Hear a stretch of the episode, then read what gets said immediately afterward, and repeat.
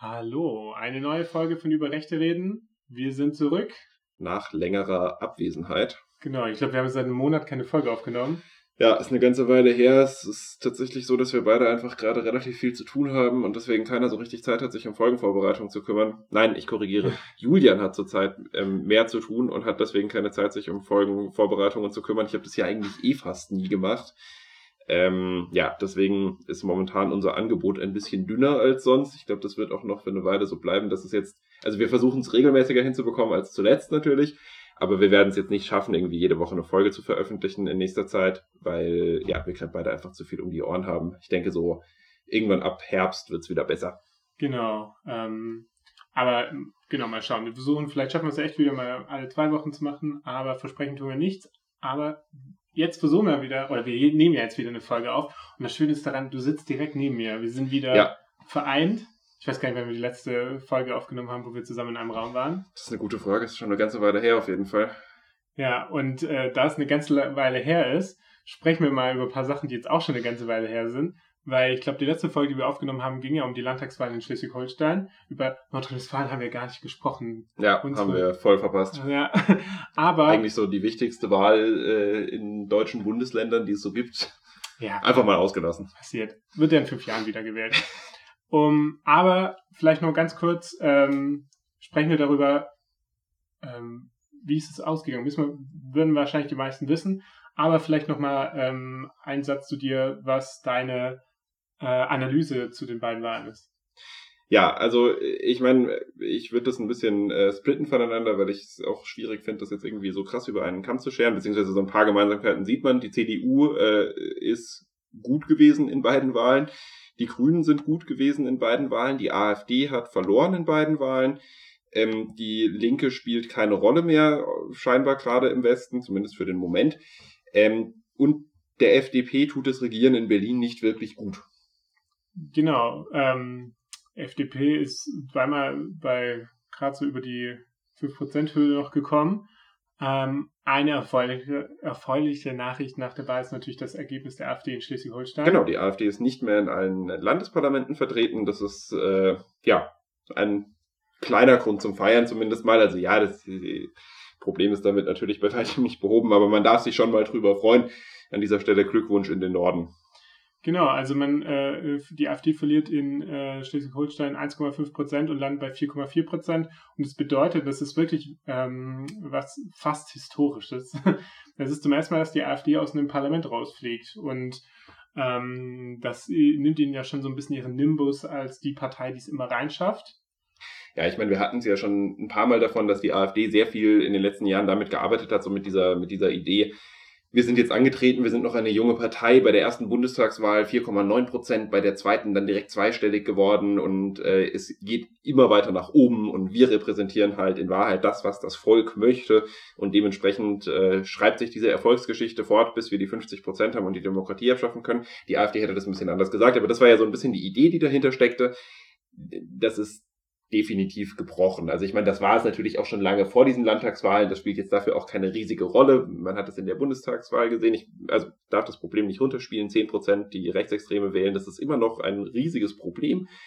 Dennoch ist es ja irgendwo ein bisschen beruhigend, dass sich dieser Aufwärtstrend der AfD äh, jetzt da durchbrochen hat und dieser, dieser Trend des Trendwechsels, der setzt sich quasi fort in diesen Landtagswahlergebnissen, insbesondere eben in Schleswig-Holstein. Und ich meine, auch in NRW war es relativ knapp, dass sie reingekommen sind. Schade, es hat noch knapp gereicht, aber ja.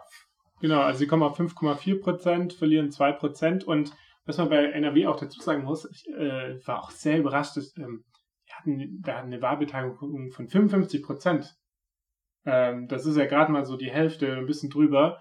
Ähm, ist total erschreckend. Also ich glaube, wahrscheinlich ist es die, würde ich es mal äh, behaupten, ohne nachgeguckt zu haben, wahrscheinlich die, das Bundesland mit der niedrigsten Wahlbeteiligung.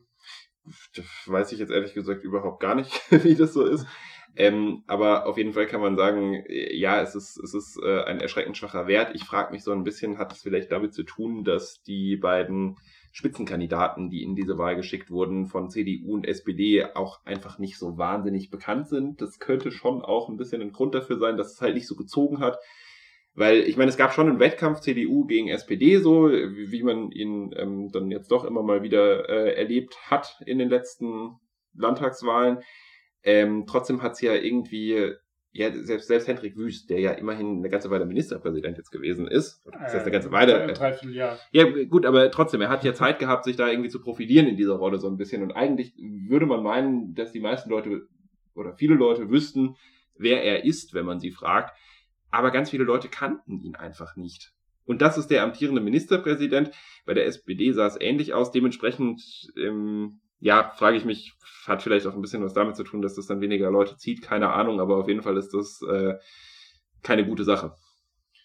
Das stimmt natürlich. Und ähm, aber ich denke, man muss das halt auch dazu sagen, weil es natürlich für die AfD auch bedeutet, dass sie sozusagen auch einen Verlust hat bei rückläufiger Wahlbeteiligung, was ja da bedeutet, dass man der Stimmverlust ist absolut, sehr sehr groß. Ja. Genau.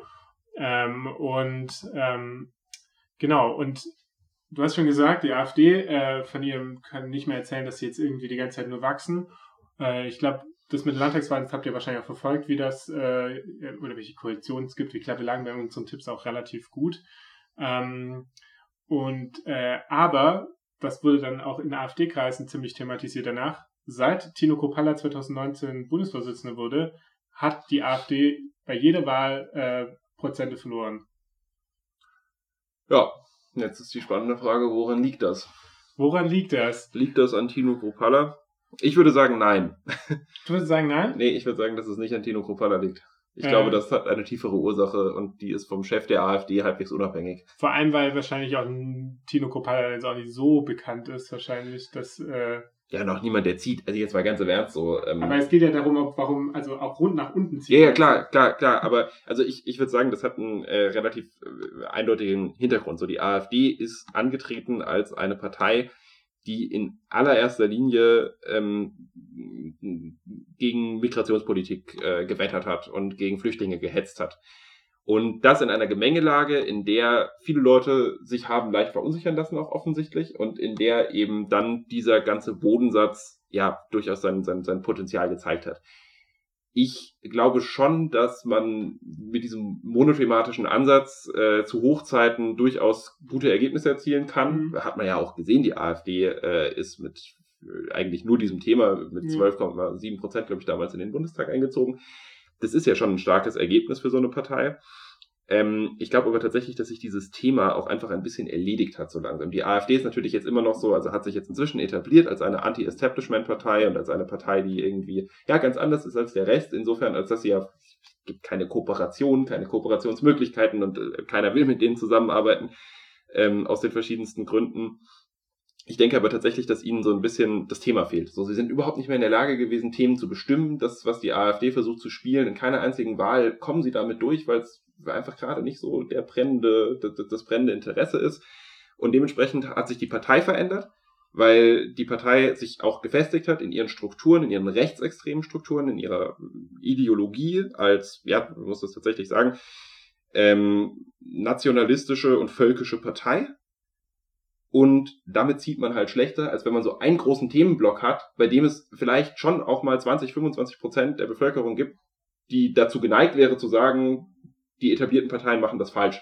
Ich möchte jetzt gar nicht mit der Analyse anfangen, woran das liegt und äh, dass Migration selbstverständlich ähm, nicht so schlimm ist wie die AfD oder auch viele Teile der CDU, große Teile der CDU äh, das behaupten ist oder so. Das ist ja total lächerlich, diese ganze Argumentation und äh, es ist irgendwie auch ein bisschen traurig, dass so viele Leute auf sowas reinfallen. Ich glaube trotzdem, dass es halt einen großen Unterschied macht, ob du eben dieses, dieses, dieses, diesen großen Themenblock hast, den du da bespielen kannst, oder ob du dich dann irgendwie breiter aufstellen musst, die Parteistrukturen sich verfestigen und dir dann aber auch so diese Möglichkeit geht, dass äh, Möglichkeit, das Thema für die Wahlkämpfe zu setzen, einfach flöten geht. Da stimme ich dir zu. Und ich glaube, was man halt auch äh, sagen kann, ist, dass sie vielleicht auch jetzt seit dem Abgang von Jörg Meuthen den sozusagen ihren Zugang in das sogenannte bürgerliche Lager äh, letztendlich komplett verloren haben ähm, weil das war noch diese, also genau, haben ja auch schon viel drüber gesprochen. Meuthen war jetzt so der letzte Überbleibsel von dieser Professorenpartei, die ja sozusagen noch von ihrem öffentlichen Auftreten halt noch irgendwie was, äh, ja, engen Kontakt in irgendwie so Bürger, äh, städtisches Bürgertum hatten und wahrscheinlich da auch für manche Leute noch irgendwie interessant waren. aber seitdem sie sozusagen schon durch ihr personelles Auftreten äh, oder ihre personelle Auswahl schon relativ äh, sich halt auf ein Klientel, und das ist ja fast schon so eine Art rechtsextremes Klientel, festgelegt haben, dringen sie ja sozusagen inhaltlich ja gar nicht mehr überhaupt in andere Bereiche vor. Und gerade bei Corona-Politik kann man ja auch gut sagen, da hat die FDP ja auch jetzt zum Beispiel bei der letzten Bundestagswahl äh, ja auch ein gewisses, ähm, sagen wir, maßnahmen-skeptisches Publikum abgegriffen, äh, das jetzt aber nicht bereit ist, Rechtsextreme zu wählen. Also da gibt es dann schon noch sozusagen die Alternativen innerhalb von einem demokratischen Spektrum, ohne dass man jetzt irgendwie auf die AfD zurückgreifen müsste. Zumal man ja auch tatsächlich sagen muss, dass das auch nochmal große Unterschiede sind von dem, was FDP und AfD bei dem ganzen Thema vertreten, weil ich meine, es macht einen großen Unterschied, ob ich irgendwie sage, okay, ähm, ich möchte irgendwie weniger Corona-Maßnahmen, weil ich auch sagen wir mal sogar, weil ich auch sage, ich, ich, ich nehme halt in Kauf, dass sehr viele Leute daran sterben. Das ist dann halt einfach so für mich und ich finde es halt wichtiger, dass ich ohne Maske einkaufen gehen kann. War ja vertreten, wenn man meint. Ähm, bis hin zu der AfD-Logik, ähm, dass Corona im Prinzip erfunden ist und das alles eine große Verschwörung ist, um die Deutschen zu unterdrücken oder so ähnlich, weil das ja schon so ein bisschen das ist, was hinter der AfD-Politik steckt. Also von daher, ja, ähm, war natürlich nochmal so eine Möglichkeit für die AfD oder dachten auch viele in der AfD, dass das ihre große Chance ist, jetzt quasi noch richtig auszuholen, aber das hat sich ja weitgehend erledigt jetzt mit Corona-Politik fürs Erste. Das äh, wird uns im Herbst dann wahrscheinlich wieder beschäftigen.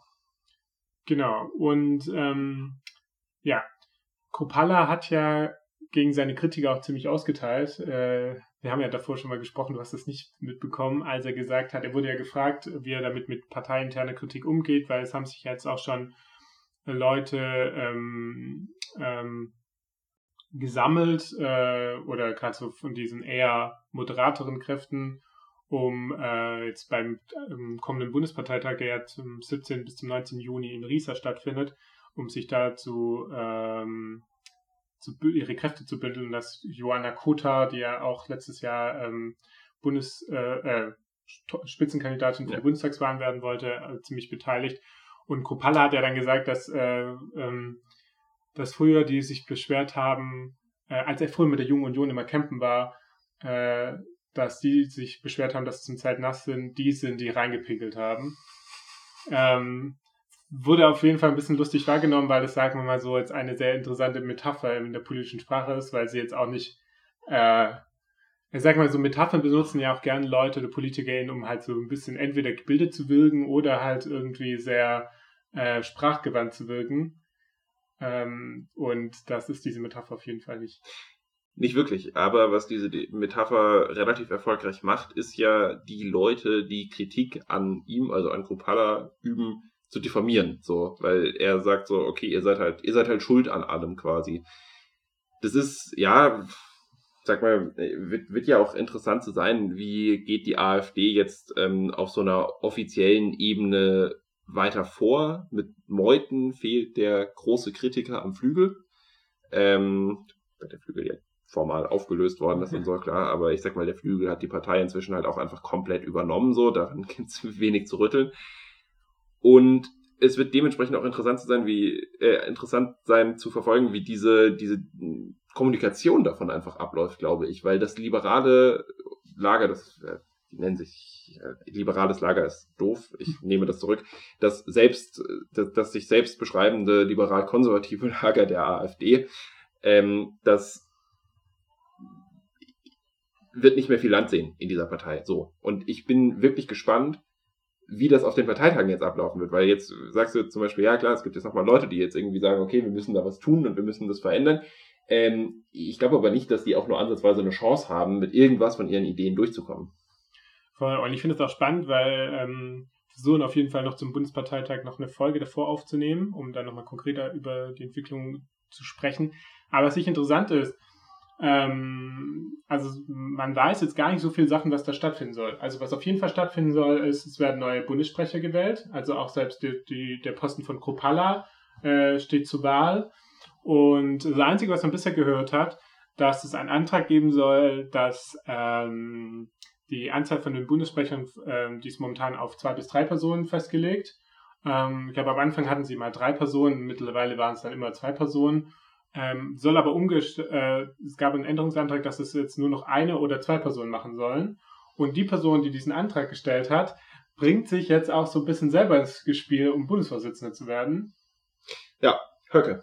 Genau. Äh, und das finde ich interessant, weil der Einzige, von dem man jetzt vor dem Bundesparteitag wirklich Sachen hört, der sich selber irgendwie in Position bringt, der selber sagt, äh, gerade mit dieser Änderung vom Anzahl dieser ähm, Bundessprecher, das entscheidet ja schon, ist die Partei eine Partei, die sagt, wir verteilen unsere Macht auf verschiedene Köpfe oder wir, wir agieren halt viel zentraler, also so zum Beispiel wie die CDU ist. Wir haben einen Bundesvorsitzenden, der dann das Gesicht der Partei ist. Und das war die AfD noch nie und das ist in Deutschland sind es auch mittlerweile die wenigsten, also weniger Parteien, seitdem das die SPD auch macht. Und ich glaube, zur AfD hat das bisher eigentlich auch am ehesten gepasst, zu sagen, okay, wir sind eigentlich eine. Äh es ist ja auch so ein typisches äh, Instrument, um so ein Flügelding abzubilden im Prinzip. Ja. So, du hast halt, du hast ja zwei verschiedene Strömungen in der Partei, du willst beide irgendwie abbilden, das macht die, machen die Linken so. Ähm, mit ihren Ost- und Westleuten quasi. Dann äh, bei den Grünen gab es das immer mit den, ähm, mit den Fundis und den Realos, wobei das inzwischen sich auch ein bisschen überholt hat, alles natürlich. Ähm, ja, die SPD macht das jetzt theoretisch zumindest so mit äh, vielleicht eher einer eher konservativeren Strömung und äh, einer eher linkeren Strömung so. Und äh, deswegen ist das so eine Idee, sowas abzubilden. Das kann man so machen, das muss man natürlich nicht so machen. Aber ich sag mal, was tatsächlich sehr, sehr spannend ist, ist, ähm, wenn man diese Partei länger beobachtet und auch das Agieren von Höcke in dieser Partei länger beobachtet, dann also mich überrascht tatsächlich, dass, also mich würde es überraschen, wenn er jetzt schon aus der Deckung kommen würde, weil ich eher erwarten würde, dass es noch eine Weile dauert, bis halt noch mehr von diesen liberaleren Kräften in der AfD äh, abgesägt worden sind. Ich würde tippen, dass das länger dauert, aber ich kann mir zum Beispiel vorstellen, dass jetzt halt so eine, so eine Strukturreform gemacht wird. Man sagt, okay, es sind jetzt ein bis zwei Leute das Gesicht der AfD und dann vielleicht beim übernächsten Parteitag oder so könnte es sein, dass er dann aus der Deckung rauskommt und sagt, so, jetzt übernehme ich den Laden ich glaube, Höcke ist eine Person, die auf jeden Fall nur alleine kandidieren würde. Das glaube ich auch, weil er sozusagen die, ähm, er ist auf jeden Fall kein Typ, der sich mit anderen abspricht, wirklich. Also ich glaube, in, äh, in Thüringen, ich glaube, den Fraktionsvorsitz teilt er sich sogar mit einer Person, die ihm aber sozusagen eigentlich hierarchisch gesehen untergeordnet ist. Ähm, aber ja, ich finde es voll spannend und ich, ich glaube, sein Move geht echt so ein bisschen in die Richtung, wenn wir schon mal kurz drüber sprechen, ähm, dass er sozusagen sagt, hey, wir machen das ähm, stellen Antrag, dass auch nur eine Person Bundessprecher sein kann. Und ich hätte prinzipiell Interesse daran, weil ich glaube, bei der AfD ist schon so mit ihren Delegierten auch, dass man teilweise sehr deutlich machen muss, was denn das Ziel dahinter ist. Weil es gab ja auch schon mal, da erinnere ich mich an so eine Sache, da hat ein Höcke eine Rede auf dem Bundesparteitag gehalten, wo es darum ging, äh, ja, da hat irgendwie, ich glaube, Meuthen ähm, negativ über den Flügel gesprochen, dass er die Partei schädigen würde. Dann hat Meuthen sich hingestellt, äh, Höcke sich hingestellt und gesagt, äh, ja, es sollen ja mal alle aufstehen, die Mitglied beim Flügel sind. Weil es gab ja nie diese Mitgliedschaft, der gesagt hat, und seine Intention dahinter war, äh, zu sagen, hey, es gibt den Flügel ja gar nicht. Und jetzt steht niemand auf. Das Problem war, es sind halt doch einige aufgestanden, die das halt alles nicht kapiert haben und sind dann kla laut klatschen geschrien, ja, Höcke und so. Ähm, obwohl er eigentlich äh, genau mit äh, ja, haben sich mal einen Strich durch die Rechnung gemacht quasi. Und deswegen kann ich mir gut vorstellen, dass das auch vielleicht eine Taktik ist, zu sagen, ähm, ja, ein Bundessprecher, manche sagen sich dann, ey, warum ein Bundessprecher, das kann doch nicht sein. Und ja, ja. ich, ne? Ja. Also. Ja, ja, voll, voll. Also ich meine, das ist so ein bisschen auch das Ding bei der AfD. Es äh, gibt diese Lager, aber ähm, die, die sind halt ein bisschen indifferent, weil ähm, ja, ich glaube, die Strukturen auch nicht so krass ausgeprägt sind, was sowas angeht. Tatsächlich, natürlich gibt es inhaltlich ganz krasse Lagerbildung und ähm, es gibt ein Lager, das das andere inzwischen einfach nur noch dominiert und an die, also locker in die Ecke stellen könnte, aber äh, das, das Problem, was die haben, ist, ja, dass sie einfach selber so schlecht untereinander sich absprechen und strukturieren, dass sie halt mit sowas auf die Schnauze fallen könnten. Spannend zu sehen ist aber so oder so, wie sich die Person Höcke in der AfD ähm, entwickelt in den letzten Jahren. Vielleicht müssen wir auch mal eine Folge über Höcke selber machen. Das äh, steht eigentlich sowieso mal aus, auch wenn wir eigentlich mal gedacht hatten, wir sprechen eher über nicht so bekannte Gesichter der AfD, aber nachdem wir das so lange machen, kann man sich das eigentlich auch mal erlauben, so eine schöne Höcke-Folge zu machen. Ähm, auf jeden Fall sieht man, er mischt sich immer mehr ein in die Bundespartei. Das hat er lange Zeit vermieden. Er ist auf Bundesparteitagen überhaupt nicht in Erscheinung getreten früher. Er saß einfach nur da und hat bisschen rumgestimmt oder so, hat mit Leuten geredet. Mehr hat er ja nicht gemacht. Dann, ähm, beim letzten Bundesparteitag war das, glaube ich zumindest, hat er ja Anträge durchgebracht oder vorbringen lassen. Ähm, er hat sich selber letzten? vorgestellt. Ja, genau. Das war, weil letzte heißt er bei der AfD, das müsste dieser in KK gewesen sein. Ja. Ende ja, 2020. Ja, ja, genau. Äh, weil seitdem haben die ja keinen mehr gemacht. Genau, genau. Da hat er nämlich selber vorgestellt und davor am Bundesparteitag hat er Anträge stellen lassen noch ja. von Leuten. Also man sieht, man sieht tatsächlich, dass er immer weiter sich aus der Deckung raustritt, aus, raustraut. Er geht immer weiter in Richtung Rampenlicht in der AfD und ich glaube, dass das halt auch alles einem sehr eindeutigen Plan folgt bei ihm. So, er geht immer so weit, wie er das Gefühl hat, dass er sich hundertprozentig sicher sein kann. Höcke ist keiner, der sich irgendwie weiß nicht, einer tosenden Menge stellt mit der Wahrscheinlichkeit, irgendeine Abstimmung zu verlieren. Das macht er nicht. Das würde seinem Nimbus schaden, weil auch Höcke diesen Unbesiegbarkeitsmythos um sich selber so ein bisschen aufbauen möchte, glaube ich. Deswegen glaube ich auch tatsächlich, dass es noch ein bisschen dauert, bis er sich dann zur Wahl stellt, bis die AfD halt wirklich so geschlossen rechtsextrem ist, dass äh, auch ein Höcke mit, keine Ahnung, 70, 80 Prozent gewählt werden kann. Davon sind wir vielleicht momentan noch ein bisschen weg, weil es doch zu viele Kräfte noch in der AfD gibt, die sagen, okay, ausgerechnet Höcke, der ja tatsächlich mehr oder weniger der Inbegriff für das Extremismusproblem der AfD ist. Also wer, welcher, welcher Mensch in der AfD steht dermaßen für, einen, für ein offen gelebtes faschistisches Ideologiesystem wie Höcke? Gibt's ja sonst keinen, glaube ich. Also zumindest nicht mit dem Bekanntheitsgrad. Ausgerechnet den zum Vorsitzenden der Partei zu machen, wäre ja auch ein ganz klares Signal. Und ich glaube, dass da schon auch noch Leute, die an sich auch vielleicht sogar rechtsextreme Einstellungen haben in großen Teilen, ein bisschen zurückschrecken im Moment, dass das halt noch besser vorbereitet werden muss von ihm. Aber er ist auf dem Weg dorthin und er wird es früher oder später machen. Genau, und ich glaube halt, der große Unterschied ist halt, ähm, ob es sich jetzt um Westlandsverbände oder Ostlandsverbände halten, weil sagen, muss man ganz klar sagen, im Osten läuft das eigentlich ganz gut mit äh, guten Wahlergebnissen und trotzdem offen rechtsextremen Kandidaten. Also ich meine, in Thüringen kommen sie über 20 Prozent und in den meisten anderen auch, Bundesländern auch. Und ähm, genau, im Westen würde das halt Konsequenzen haben, das, was wir in Schleswig-Holstein gesehen haben, dass die dann irgendwie aus dem Landtag fliegen und die Wahrscheinlichkeit, wenn Höcke Bundesvorsitzender wäre, würde ich, würde ich mal behaupten, würde zu einer ähm, relativ schnellen ähm, Auszug der AfD aus Landtagen in Westdeutschland. Ja, ich denke auch, dass die AfD, wenn Höcke tatsächlich Vorsitzender wird, wirklich eine Ostpartei wird. Das Lustige an der ganzen Geschichte ist aber dann auch irgendwo, ähm, dass diese Wahlergebnisse, die da ja so vorliegen, wie sie vorliegen, äh, trotzdem Höcke intern bestärken können, so in dem, was er tut. Weil er kann sagen, hey Leute, ich hole in Thüringen oder wir holen in, in Ostdeutschland mit unserem sehr eindeutig äh, nationalen, würde er vielleicht sagen, ich würde sagen nationalistisch-völkischen äh, Programm, ähm, wir, wir holen die guten Ergebnisse. Die im Westen holen keine guten Ergebnisse. Dass die im Westen vielleicht auch deswegen keine guten Ergebnisse holen, weil die AfD im Osten so auftritt, wie sie auftritt, ja, das äh, ist halt dann nochmal ein unterschiedlicher Teil der Analyse, aber letzten Endes kann Höcke innerhalb der AfD sagen, ich hole die guten Ergebnisse, warum sollte ich nicht Bundesvorsitzender werden? Ja, das, äh, das stimmt. Und ich meine, das ist ja was, was Kropalla ja immer sagt zu den Wahlergebnissen in Westdeutschland von der AfD, dass das deren Problem ist und es im Osten ja offensichtlich funktioniert, wo er sich auch dann deutlich sagt, ja, ich gewinne auch direkt Mandate für bei der Bundestagswahl. Genau, ich ähm, hat allerdings mit der Realität nachher wirklich wenig zu tun, weil wenn man mal in Westdeutschland nachfragt, warum die Leute die AfD nicht wählen, dann äh, fallen halt oft auch diese Namen, so Höcke, Kropalla und Co. Ähm, eine interessante Frage bei der Geschichte vielleicht noch. Glaubst du, dass Kropala Ambitionen gegen Höcke hatte? Weil ich meine, ich weiß noch, als Kropala gewählt wurde, hatten wir auch schon mal drüber gesprochen, da war bei uns eher so ein bisschen der Eindruck vorherrschend, okay, Kropala ist so eine Marionette von Höcke. Der ist dem relativ nah, fragt oft bei dem nach, ist vielleicht sogar so ein bisschen politisch, also das heißt ein bisschen, er ist, er ist politisch ganz klar von ihm beeinflusst und ja, Ziehsohn wäre jetzt vielleicht ein bisschen übertrieben, das sozusagen, aber er ist halt so jemand aus der Schule Höcke, in Anführungszeichen. Glaubst du, Kropala würde, hätte was dagegen, wenn Höcke sagen würde, so, ich will jetzt erste Reihe? Äh, ja, hat er, hat er auch gesagt. Ähm, er hat gar gesagt, dass wenn Höcke Bundessprecher werden will, dann muss er gegen ihn kandidieren. Ähm, er macht für ihn nicht den Weg frei und zwar relativ deutlich.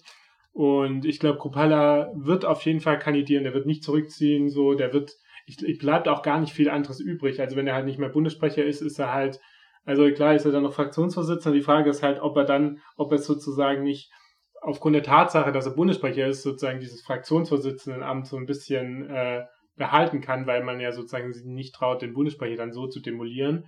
Ähm, und ich glaube ehrlich gesagt, das wäre sein, wenn er nicht mehr zum Bundessprecher gewählt wird, das wäre so ein bisschen sein parteipolitischer Tod, oder ja. nicht Tod, aber sagen wir mal Frühverrentung.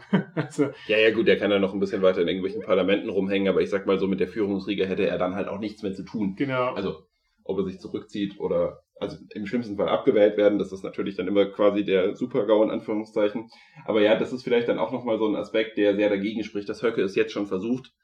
Weil wenn er dann gegen einen anderen Menschen vom Flügel auch noch kandidieren muss, also jemand, der dann doch äh, von den Positionen her gar nicht so furchtbar unähnlich ist, und die Leute so ein bisschen das Gefühl haben, okay, ich kann ein ähnliches Programm wählen, aber ich habe halt nicht diesen, diesen prägnanten Namen Bernd Höcke.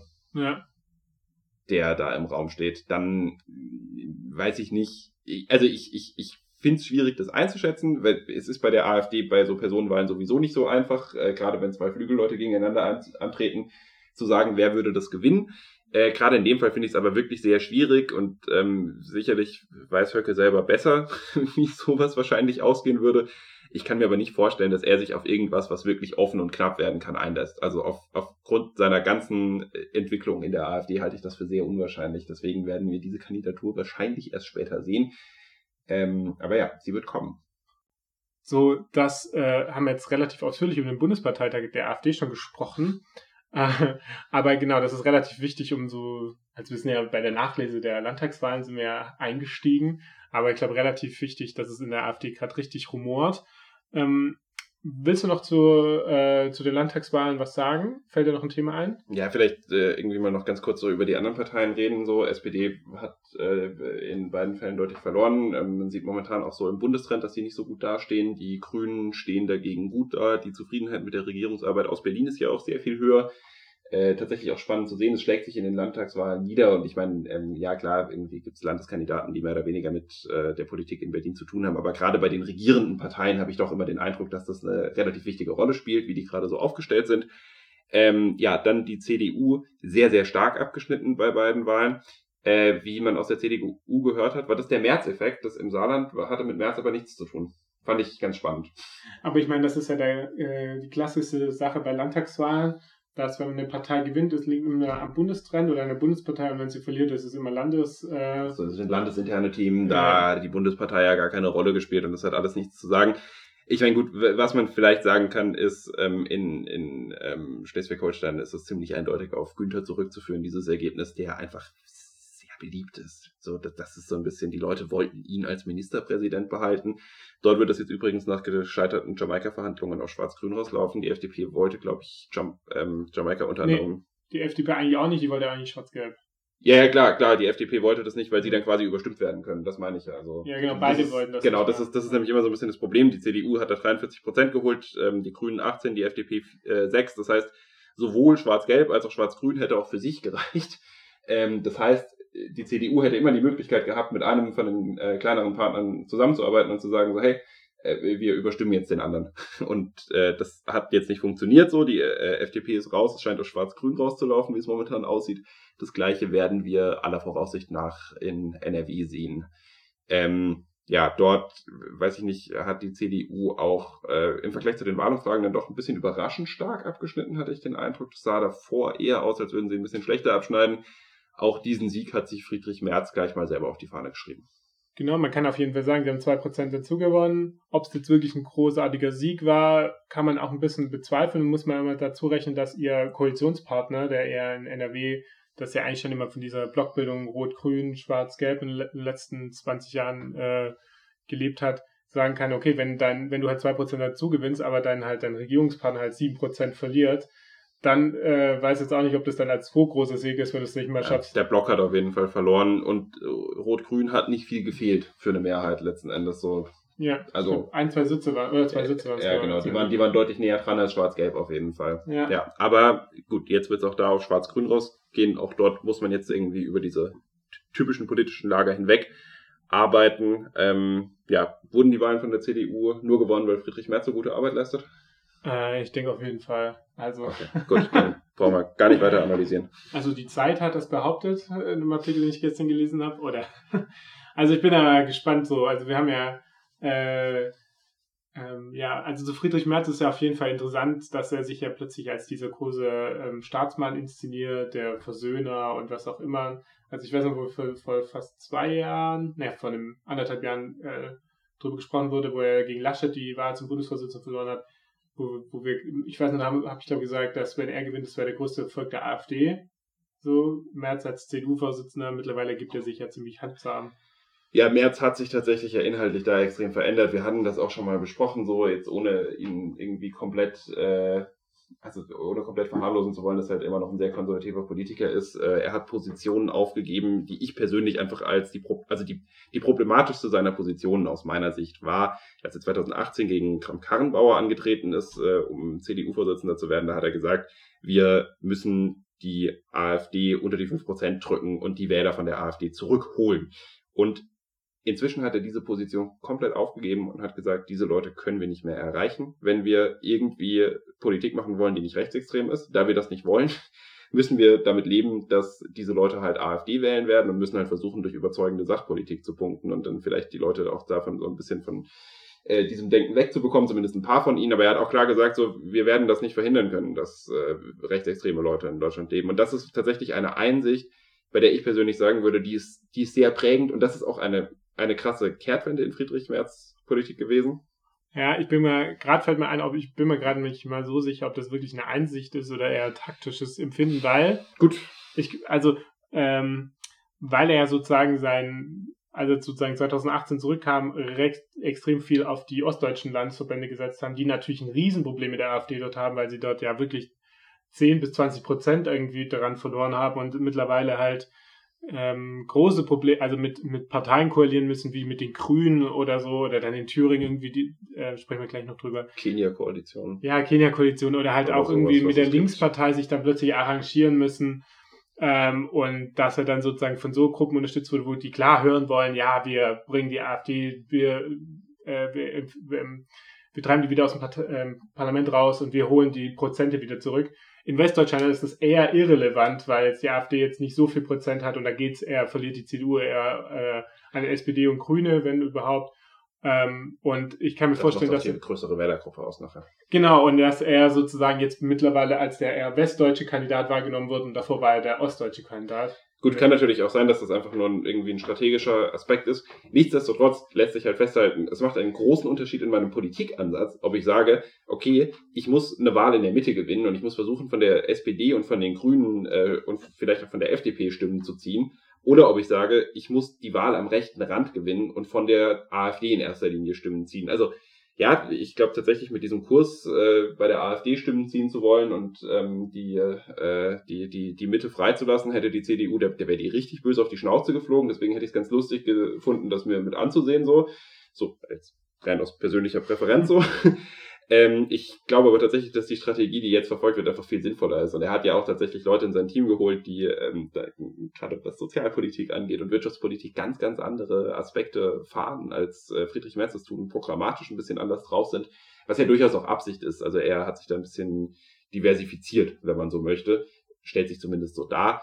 Ähm, klar, sicherlich auch einfach mit dem Hintergrund, dass er halt gerne Bundeskanzler werden möchte in Deutschland und dafür muss er es auch irgendwo ausloten, wo halt die Machtoptionen in Wirklichkeit liegen. Und das hat er erkannt, die liegen nicht am rechten Rand. Für die Politik trotzdem nicht ganz irrelevant.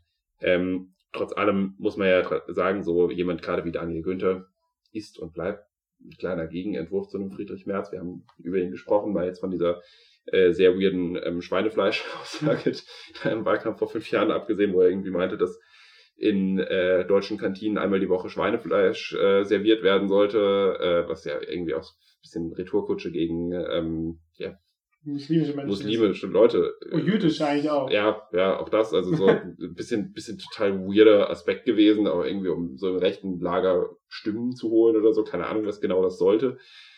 Äh, aber mal davon abgesehen ist er ja tatsächlich eigentlich ja, eher der linkere, liberalere Flügel der CDU. Und jetzt März seinen Wahlsieg zuzuschreiben, das halte ich für inhaltlich total verfehlt. Ja, außerdem bei Günther ist ja auch jetzt interessant, dass er eher mit den Grünen koalieren möchte, als jetzt mit der FDP, was er zum Beispiel ja. ähm, eine, die alte CDU auf jeden Fall immer gemacht hätte. Ja, klar, wenn es ähm, gleich für Schwarz-Gelb, nämlich Schwarz-Gelb. Außerdem hätte man dann noch, noch den bequemeren, kleineren Partner mit an Bord, der sowieso ja. weniger bekommt und weniger fordert und inhaltlich auch weniger nervt. Wobei man auf der anderen Seite sagen muss, ähm, die Grünen haben da halt auch ganz klar mit der CDU zusammen die Wahl gewonnen in Schleswig-Holstein. Vielleicht auch deswegen so ein bisschen der Aspekt, dass er sagt, naja, okay, es ist halt sinnvoller zu sagen, dass wir so als WahlsiegerInnen zusammen weiterarbeiten dann ja. und die FDP dementsprechend ablösen. So, jetzt haben wir eine halbe Stunde über die Landtag Nachlese zu Landtagswahlen gesprochen. Ähm, aber dann äh, schauen wir mal, was noch in letzter Zeit sonst noch so passiert ist. Nämlich ein paar Sachen, über die wir in früheren Folgen schon gesprochen haben. Ähm, wir haben ja mal gesprochen, dass die NPD ihren Namen ändern wollte.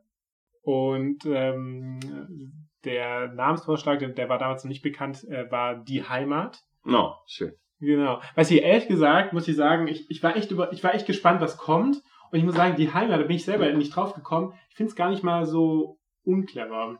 Ja. Weil das ist so, also es ist natürlich so ein bisschen sehr neoliberale PR-Sprech. also könnte auch sein, weiß gar nicht, ob die irgendwie äh, Ernest Young befragt haben, ähm, beauftragt haben, sich einen neuen Namen auszusuchen. Aber es ist auch irrelevant, weil der Name wurde nicht angenommen. Dafür hat es eine Zweidrittelmehrheit bekommen, hatte nur eine einfache Mehrheit. Und das heißt sie weiter NPD. Ähm, Gut, müssen wir uns nicht umgewöhnen. Genau. Ähm, dann haben wir noch als News, genau, Jörg Meuthen äh, überlegt sich der Zentrumspartei beizutreten. Ja, da war dein Tipp ja ein bisschen anders. Ja, ein bisschen schade. Ich glaube, ich habe äh, das auch hier gesagt, dass ich ja gedacht habe, dass er vielleicht zu den Freien Wählern geht. Ähm, Zu hoch gepokert. Ja, ich bin auf jeden Fall, ähm, also steht jetzt noch nicht fest, aber es gab wohl Gespräche ähm, und ähm, auf jeden Fall war das, äh, finde ich das interessant, weil ich sag mal so, die Zentrumspartei, die haben jetzt auch einen Bundestagsabgeordnete, Abgeordneter, dann hätten sie einen Europaparlamentsabgeordneten, aber ich glaube jetzt nicht, dass die jetzt. Äh, ich glaube jetzt auch nicht, dass sie dann deswegen irgendwie aus der ähm, aus, aus der Krise gehoben werden quasi. Ja, die Krise, die seit 1920 also die, ansteht. Die, die werden jetzt auch nicht plötzlich auf, äh, keine Ahnung, 10% kommen, weil Ja. da Jörg Meuthen ist. Genau, aber auf jeden Fall, genau, das Eigentlich auch ein bisschen komisch, dass er dahin geht, weil was, was, was will er denn da? Ja, eigentlich müsste er auch gar keiner Partei beitreten. Ja, eben, das könnte er auch lassen. Also Zentrumspartei ist, ist ja total unnötig, da irgendwie jetzt noch anzufangen. Aber gut. Genau. Ich meine, bei Europatags, äh, Europawahl muss man noch sagen, da, ähm, ich weiß jetzt nicht, wie es bei der nächsten ist. Da gibt es ja nicht die Prozenthürde. Ich glaube aber, stimmt. Deutschland wollte ja wieder einführen. Ja, aber die wird dann wieder vom Bundesverfassungsgericht gekippt. Das kann Okay. man eh vergessen. Also vielleicht dazu ganz kurze Einführung. Es gibt ja die 5%-Hürde für Bundestagswahlen und für Landtagswahlen, außer für so Vereinigungen wie SSW und so. Ähm, das wird immer begründet äh, damit, dass in der Weimarer Republik das Parlament extrem zersplittert gewesen ist. Es sehr schwierig war, Mehrheiten für irgendwelche Sachen zu bekommen, gerade für Regierungsarbeit zu bekommen und ähm, sich damit so ein bisschen die Demokratie selber zerlegt, weil sie sich halt komplett blockieren kann, wenn so ganz viele Splittergruppen im Parlament drin sitzen.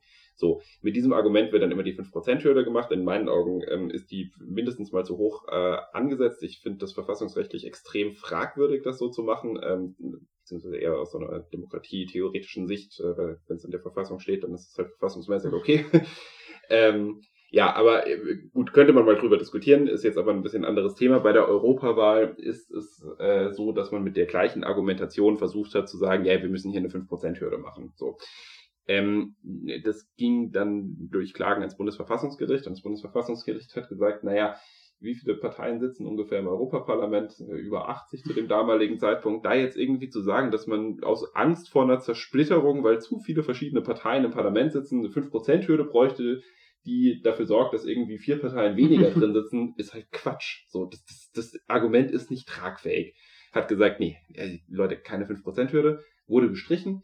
Ähm, damals äh, hat der Bundestag sich dann dazu entschieden zu sagen, okay, dann machen wir eine 3%-Hürde, die natürlich mit genau den gleichen Argumenten auch gescheitert ist am Bundesverfassungsgericht. Also deswegen, ich weiß nicht, ob das wirklich geplant ist, das wieder einzuführen, aber es ist aussichtslos, weil es gibt keine, es gibt keine guten Argumente für eine 5%-Hürde im Europaparlament. Ja, ich bin mir beim aktuellen Stand nicht äh, bewusst, aber ich habe irgendwann mal gehört, dass zur nächsten Europawahl wieder so eine Hürde in Deutschland eingeführt sein sollte. Oder es Okay. wurde irgendwas eingeführt. Ähm, Müssen wir mal nachgucken, was das ist. Genau, weil genau das ist ja auch die Konsequenz dadurch, dass zum Beispiel die Partei irgendwie zwei Abgeordnete hat. Die NPD hatte ja auch mal länger ein, aber da sitzen relativ viele Parteien aus Deutschland drin, weil man glaubt, weiß nicht, mit 0,7 Prozent schon irgendwie reinkommt. Und ähm, genau, das könnte natürlich auch sein, dass das ja dann. ähm, Nee, dass das so ein bisschen die Idee ist, dass vielleicht Weil- der Name Meuthen noch 0,7% zieht und dafür reicht. Genau, aber genau, das Ja, das wird wahrscheinlich der Plan Stimmt. dahinter sein. fällt mir gerade ein. Ja. Beim Podcast Klingt äh, mitdenken, das ist natürlich auch mal gut. Ähm, genau, was haben wir denn noch für eine News? Ich habe hier ähm, über einen, den wir auch schon äh, ab und zu mal gesprochen haben, nämlich Mario Lehmann ist zurück in seinem alten Job. Kennst du Mario Lehmann? Ja, Mario Lehmann ist äh, Abgeordneter gewesen der AfD in, jetzt hm, bin ich unsicher, Sachsen oder Sachsen-Anhalt. Okay. Sachsen-Anhalt. Gut, in Sachsen-Anhalt. Ähm, und jetzt ist er dort nicht mehr Abgeordneter, jetzt ist er wieder bei der Polizei. Genau. Also, Mario Lehmann ist zurück zur Polizei. Äh, problematisch, ja oder nein?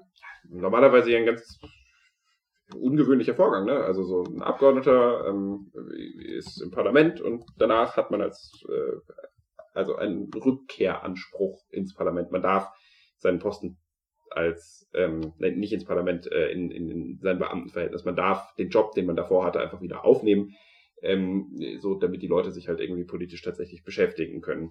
Ähm, normalerweise ist das ja auch alles gar kein Ding. Bei Mario Lehmann kann man sich allerdings ein bisschen die Frage stellen, muss der wirklich dringend bei der Polizei sein? Wobei man der Fairness aber jetzt dazu sagen muss, dass er ja nur im Innendienst eingesetzt wird. Also, also er ist äh, äh, zuständig für die Kleiderausgabe. Genau, also er gibt anderen Polizisten Klamotten.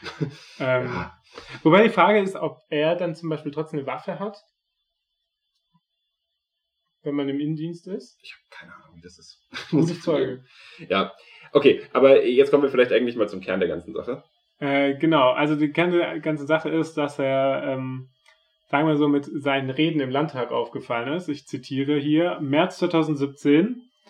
Äh, Lehmann warnte davor, das äh, Wahl- und Staatsbürgerrecht an jeden herangeholten Antänzer und jede Ficky-Ficky-Fachkraft zu verschenken. Ähm, genau.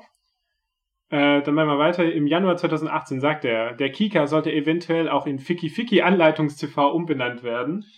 Ja, da ging es, äh, glaube ich, um eine Sendung, die sie gemacht haben, wo im Großen und Ganzen so eine romantische Beziehung von äh, muslimischen Flüchtlingen dargestellt worden ist. Ähm, und also ich, ich weiß nicht, was Mario Lehmann damit hat, aber irgendwie dieses Ficky Ficky scheint ihn ja sehr anzusprechen. Das scheint so ein Ding für ihn zu sein. Das sind jetzt noch so Aussagen, bei der AfD sagt man da tragischerweise, ja okay, normal, das ist halt so antimuslimischer Rassismus, das ist äh, irgendwie Bullshit, das geht gegen Flüchtlinge, so das Übliche. Ähm, aber Mario Lehmann hat ja noch weitergemacht. Ja, im Februar 2019 hat äh, Lehmann ein Bild getwittert. Ähm, das hat irgendwie an die Bombardierung von Dresden 1945 äh, erinnert und äh, da hat er drauf geschrieben, dass das der Bombenholocaust gewesen sei. So, äh, historisch, wir haben da bestimmt auch schon mal drüber geredet, so Dresden wurde 45 äh, von den, ich glaube vor allem Briten äh, nochmal ziemlich bombardiert, ziemlich krass. So, die Stadt war in der Zeit auch relativ voll wahrscheinlich mit ähm, Flüchtlingen, die vor dem Krieg, vor dem Frontenverlauf weggelaufen sind aus, aus anderen Regionen so. Und da sind ziemlich viele Leute ums Leben gekommen in der Nacht. Also sicherlich ähm, eine, ja, sagen wir mal, Aktion, die schon auch so ein bisschen ein Racheakt gewesen sein kann, über die man moralisch mindestens mal streiten kann. Aber diese, diese Chiffre, das Ganze irgendwie als Bombenholocaust zu bezeichnen, also gleichzusetzen mit den Verbrechen der Nazis. Und das, das tut man damit ja faktisch. Man sagt so, ja, im Prinzip ist äh, die Bombardierung von Dresden und äh, die Shoah ist eigentlich das Gleiche gewesen, so. Das äh, ist ganz schön heavy inhaltlich äh, und auch eine typische Aussage von Rechtsextremen, die da immer ihre komischen äh, Märsche gegen Kriegsverbrechen und so Zeug in Dresden abhalten zu dieser Gelegenheit. Also das wird von Rechtsextremen in Deutschland ganz extrem ausgeschlachtet, dieses Thema. Ähm, das sollte man dabei einfach wissen. Also er ja, hängt da offensichtlich mit genau diesen Leuten rum und zusammen, die das normal finden, also mit wirklich ziemlich heftigen Neonazis. Und dann noch eine kleine Geschichte zu Mario Lehmann, äh, die mir da immer einfällt. Er ist ja auch irgendwie im ich glaube, Justizausschuss äh, im Landtag gewesen, wenn ich das richtig im Kopf habe. Und da ging es irgendwann auch mal um die, äh, um das Verfahren Uri Jalo. Da haben wir schon mal drüber gesprochen, als wir einen Medientipp gemacht haben, Gedenkinitiative Uri Jalo. Ähm, Uri Jalo ist in einer Polizeizelle verbrannt und hat sich angeblich selber angezündet, während er auf einer feuerfesten Matratze fixiert war. Also es ist einfach ausgeschlossen, dass das so passiert ist, wie es im Polizeibericht steht. Es äh, gibt mehr als nur einen begründeten Verdacht dafür, dass es tatsächlich Mord gewesen ist, weil er auch Verletzungen am Kopf hatte, die er angeblich sich selber bei, äh, bei der Festnahme zugezogen haben soll, weil er sich gewehrt hat. Aber es spricht sehr viel dafür, dass er von äh, den anwesenden Polizisten totgeprügelt wurde, ob jetzt absichtlich oder aus Versehen in dem Moment sei mal dahingestellt und sie danach äh, ihn dort verbrannt haben, um ihre Tat zu verschleiern. So also es gibt zumindest wirklich auch jetzt ja neue Brandgutachten und so dazu, die rausgekommen sind. Gibt gute Gründe davon auszugehen, dass das alles so nicht stimmt. Das wird aber alles auch nicht wirklich aufgeklärt. Äh, Mario Lehmann hat gesagt, Schuld am Tod von Uri Jallo ist, dass der deutsche Staat nicht konsequent genug abschiebt, weil er hätte ja eigentlich schneller abgeschoben werden müssen, dann wäre er nicht ums Leben gekommen und dann wäre alles gut. Ja, das ist an Zynismus kaum zu überbieten. Genau, und ähm, wenn ihr den Namen Mario Lehmann euch schon bekannt vorkommt, äh, vielleicht noch am Ende, das war der, der seinen ähm, damaligen Fraktionskollege Jan Wenzel Schmidt auf der Toilette ver äh, verprügelt hat. Ähm, vielleicht auch ein Fakt nicht, äh, dass er als Polizist nicht so geeignet ist. Genau, ja, und jetzt muss jemand so als äh, Polizist eingesetzt werden, ähm, nachdem solche Sachen vorgefallen sind. Ich finde es ehrlich gesagt, das ist ein sehr komplexes Thema. Wir haben gestern kurz drüber geredet und wir werden das jetzt nicht in der Breite erörtern, in der man das erörtern müsste, weil sonst würde das sehr lange dauern. Ich glaube, dafür nehmen wir uns einfach mal noch Zeit, so wenn äh, ja, ich mich damit auch ein bisschen besser auseinandergesetzt habe. Ja, also das war Mario Lehmann, den wir jetzt auch noch nachträglich zum AfD der Woche küren, ähm, damit wir diese Folge auch einen haben. Ähm, ist auf jeden Fall interessant, auch im Zusammenhang mit Jens Meyer, da als Rechter, ähm, der ja wieder, ähm, wo es ja ein Verfahren geben soll. Ja, also der ist in den Richterdienst zurückgekehrt, haben wir auch mal drüber gesprochen, äh, als äh, das passiert ist. Äh, ist aufgefallen durch äh, einfach hardcore rechtsextreme Aussagen so und äh, auch damals in seinen Urteilen auch einfach schon aufgefallen als äh, Rechtsextremer. Ähm, der ist äh, ins Gericht zurückgekehrt erstmal, wurde dann jetzt aber, glaube ich, bei Gehalt äh, vom Dienst enthoben, von den Aufgaben enthoben äh, vorerst. Ich glaube, es läuft ein Disziplinarverfahren oder es soll eins, äh, oder es wird eins angestrebt. Ich bin nicht ganz sicher, wie da gerade der Stand ist. Ähm, ja, das ist auch so ein bisschen so ein Hintergrund. Also es gibt immer wieder so diese, diese Aktionen, wo Abgeordnete von der AfD, die sich durch sehr heftige Aussagen äh, im Landtag quasi ausgezeichnet haben, also dadurch aufgefallen sind, äh, dass die dann zurück in ein Beamtenverhältnis kehren. Und da ja, ist halt immer wieder die spannende Frage, muss das wirklich sein? Sollte das so sein? Und auf der anderen Seite muss man natürlich auch aufpassen. Stichwort radikalen Erlasse ähm, in den 70ern sagt wahrscheinlich den meisten auch ein bisschen was. Man sollte da auch nicht zu vorschnell sagen, alle Leute, die irgendwie äh, politisch nicht passen, sollte man da direkt rausschmeißen. Also schwieriges sehr komplexes, sehr spannendes Thema.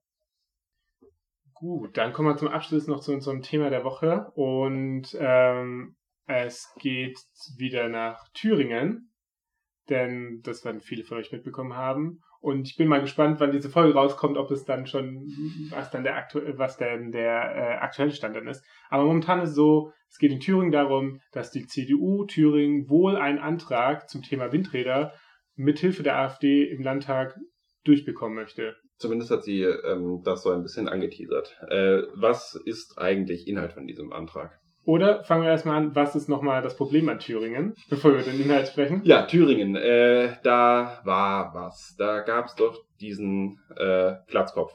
Kämmerich, ne? Sagt dir noch was. Ja, äh, Kämmerich wurde, ähm, äh, Gott, in welchem Jahr war das dann? Ich habe es gerade gar nicht im Kopf. 2020. 2020, deswegen, okay, noch äh, gar nicht lange her. Hat die Pandemie ausgelöst damals. Kemmerich wurde äh, gewählt zum äh, Ministerpräsident in äh, Thüringen mit den Stimmen der AfD. Die haben das damals ein bisschen mit einem Manöver gemacht. Die hatten einen eigenen Kandidaten ins Rennen geschickt, haben den dann nicht gewählt und haben dann mit der CDU und der FDP zusammen äh, Kemmerich gewählt. Genau, Kemmerich, der angetreten ist mit dem Plakat Endlich eine Glatze, die in Geschichte aufgepasst hat. Eigentlich ein nices Plakat, muss ich sagen. Also ich finde es ganz geil so. Ähm, scheinbar hat er aber in Geschichte nicht so wahnsinnig gut aufgepasst. Äh, Kemmerich ist nämlich danach jetzt auch deutlich aufgefallen, dass er auf so Corona-Protesten rumgelatscht ist und da auch eher mit weirden Leuten Kontakt hat, offensichtlich. Also ist auch, ja, jetzt sagen wir mal, nicht unbedingt die Person, die wirklich verstanden hat, wie man sich von Rechtsextremismus vielleicht besser distanzieren sollte. Und vor allem lässt er sich gern auch als ähm, Herr Ministerpräsident ankündigen bei Veranstaltungen. Ah, immer noch. Ja. Okay, das ist natürlich peinlich. Aber gut, ja, ähm, äh, auf jeden Fall äh, wahrscheinlich die kürzeste Karriere als Ministerpräsident aller Zeiten hat er hinter sich. Deswegen ist Thüringen aber gerade sehr aufgeladen, wenn es um dieses Thema Kooperation mit der AfD geht. Damals hat es geheißen, ja, die Brandmauer wurde eingerissen, es wurde ein Ministerpräsident von Gnaden der AfD gewählt. Die FDP hat versucht, es so zu verkaufen, beziehungsweise Kemmerich selber hat versucht, es so zu verkaufen und zu sagen, so ja, eigentlich ist das ja was Positives, weil ähm, die äh, bürgerlichen Parteien können jetzt zusammen eine Regierung machen gegen die politischen Ränder, hat damit natürlich auch die Linksparteien, die AfD gleichgesetzt, was gerade in Thüringen wirklich an Dummheit kaum zu übertreffen ist, diese Aussage, weil ja, ähm, Bodo Ramelow, der ja damals quasi der Gegenkandidat gewesen ist, A, sich einer hohen Beliebtheit äh, erfreut, B, auch schon Ministerpräsident dort gewesen ist. Und äh, als ich das letzte Mal geschaut habe, ähm, war in Thüringen noch nicht der Kommunismus ausgerufen gewesen, nachdem Ramelow regiert hatte. Ich ja mittlerweile als Ortsansässiger kann das bestätigen. Ja, okay. Gut. Dementsprechend ähm, ein sehr schwieriges Umfeld, wenn es so darum geht, mit der AfD irgendwelche Projekte zu machen. Was wir momentan haben an politischer Situation ist, wir haben eine äh, Minderheitsregierung von Linke, SPD und Grünen. Ähm, ich glaube, ihnen fehlen vier Sitze oder sowas in der Art. Eigentlich war mal ausgemacht, dass es bald Neuwahlen geben soll. Es gab ja, nachdem diesem ganzen Desaster so und nachdem ja auch Annegret Kamp-Karrenbauer deswegen ja auch zurückgetreten ist und ähm, wurde, wurde ähm, und ähm, gab es einen Deal zwischen CDU und der Linken, so einen Stabilitätspakt, ähm, der hat ein Jahr lang gegolten und das Ende hätte sein sollen, dass äh, dann der Landtag aufgelöst wird und nach einem Jahr wieder neu gewählt werden soll. Das ähm, übrigens schon mit dem Hintergrund, dass die Äten von CDU-Abgeordneten gesichert werden, weil man hätte ja auch einfach gleich Neuwahlen machen können. Das wäre irgendwie rational viel sinnvoller gewesen. Genau, der Punkt war nämlich, dass man in Thüringen das so ist, dass man, äh, ich glaube, sechs Jahre im Landtag sein muss. Fünf Jahre ist ja eine Amtszeit und sechs Jahre, um Diätenanspruch zu, ähm, äh, Diätenanspruch zu haben. Ähm, deswegen wollte die CDU, hatten befürchtet, dass sie dann noch mehr Stimmen verlieren und äh, dann halt die ganzen Abgeordneten nicht mehr reinbekommen und die wollten sich halt noch ihre Ansprüche sichern. So, also auch echt ekelhaft, muss ich tatsächlich sagen. Genau. So. Und äh, Stabilitätspakt hatte zum Beispiel in sich, äh, oder ähm, war zum Beispiel das Ziel, dass, das, dass der Haushalt beschlossen werden kann, der wurde zum Beispiel abgesprochen. Das war auch alles gar kein Problem. Ähm, das Problem war nur so, der Landtag wurde ja letztendlich nicht aufgelöst, weil die CDU ja, glaube eher darauf gehofft hat, dass sie in Umfragen dann besser dasteht, was dann nicht passiert ist. Und sie dann jetzt immer noch hoffen, dass es irgendwie bald besser wird. Genau, und deswegen die CDU nicht die Neuwahlen wollte. Die warten wahrscheinlich auch noch so ein bisschen drauf, dass sich so andere Effekte aus der Bundespolitik ergeben und hoffen halt, dass es irgendwann besser wird für sie. Und dass die Linkse, also ich meine, dass die Linkspartei jetzt irgendwann abschmiert in Umfragen, dass äh, die, die Chance besteht ja durchaus, wobei ich weiß nicht, wie das in Thüringen aussieht im Moment, ehrlich gesagt. Aber ja, das ist so ein bisschen diese politische Gemengelage. Genau, und. Äh, also es ist sehr instabil sowieso. Genau, und das grundsätzliche Problem ist, dass dieser Stabilitätspakt halt ausgelaufen ist und er halt auch nicht verlängert wurde, dass er prinzipiell nicht mehr herrscht. Das heißt, man hat eine Minderheitsregierung, die aber auch nicht wirklich eine Unterstützung hat, weil die FDP um Kemmerich ja komplett raus ist, weil sie auch einfach nur ihr Ding macht, ähm, sich ja so ein bisschen von der Bundespartei ja abgekoppelt hat. Ähm, die CDU macht auch nicht mit und über die AfD brauchen wir nicht sprechen. Genau, und jetzt, das ist die aktuelle politische Lage und jetzt kommen wir zu dem Antrag äh, um die Windräder. Genau, die CDU hat einen Antrag eingebracht, dass äh, ich glaube, die Landesbauordnung geändert werden soll in Thüringen und da reingepackt werden soll, dass Windräder zu Wohnhäusern immer einen Abstand von 1000 Metern haben müssen. Ich glaube, eine CSU-Erfindung. Ja, genau. Also klingt erstmal irgendwie auch gar nicht so spektakulär, finde ich tatsächlich, weil es ist, es ist ja so ein bisschen der Klassiker. Also mir persönlich konnte zwar noch niemand so richtig erläutern, warum es okay ist, dass ein Klärwerk 350 Meter vom Ort, ein Tierkrematorium 450 Meter vom Ort und weg ist, aber ein Windrad dann mindestens einen Kilometer weg sein muss. Ich habe das nicht so ganz verstanden bisher. Also Johannes, würdest du behaupten, dass es nicht auf wissenschaftlich validierten Daten beruft, dass das 1000 Meter entfernt sein soll, sondern es sich einfach um willkürlich festgesetzte Zahlen handeln könnte. Ja, ich äh, würde sagen, dass genau das der Punkt ist bei der ganzen Geschichte. Ich meine, das referiert ja oft noch auf diese alte, gab ja ganz früher mal irgendwann so diese, diese Infraschallstudie, dass äh, irgendwie Windkrafträder schädlich wären, wenn man die, die von ihnen ausgelösten Infraschall zu lange ausgesetzt ist. Es wurden inzwischen zwei groß angelegte Studien äh, dazu angefertigt, die das widerlegen und die auch erklärt haben, dass diese erste Studie einfach nicht wissenschaftlich gearbeitet hat. So, das war sorry, halt eine lobbyfinanzierte Studie, die ein Ergebnis haben sollte, das sie dann halt auch hatte, auf Teufel komm raus. Ähm, das heißt, man weiß, dass das alles gar nicht stimmt. So, und das einzige äh, irgendwie wirklich noch stehende Argument gegen Windkraftanlagen, ähm, das es jetzt gibt, ist, äh, sind, sind die Rotmilane. Die es in Thüringen, ich weiß gar nicht, ob es in Thüringen welche gibt, weil das Argument wird auch gerne in Bundesländern gebracht, in denen es sowieso keine Brutpaare von Rotmilanen gibt. Und ansonsten, dass es halt nicht so hübsch aussieht und die Landschaft verschandelt. Ja, man sollte auch zum Thema Rotmilan noch dazu sagen, ähm, in Baden-Württemberg gibt es relativ viele. Ähm, und äh, man sollte zum Thema Rotmilan immer wissen und bei dem Thema Vögel, dass die jetzt die Klimawende persönlich auch nicht gut finden. Also, dass man ähm, entscheiden kann, ob äh, im Jahr, weiß nicht, irgendwie wie viel Stück äh, durch ein Windrad äh, ähm, erschlagen werden, was stattfindet, das kann man schon ja. so sagen.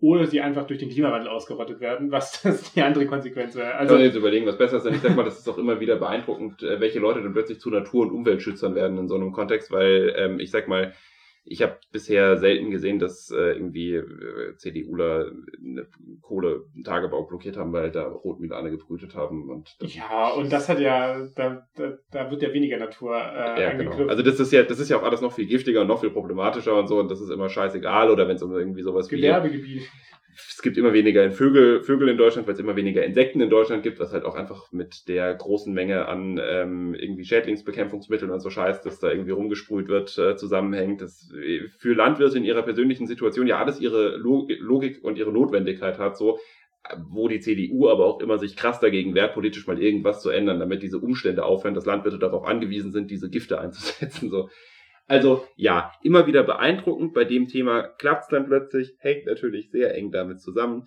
dass das Leute sind, die gerne Kohlekraftwerke und Atomkraftwerke mögen. So, das ist letzten Endes so das, was da ja, der reelle Hintergrund von ist. So, okay.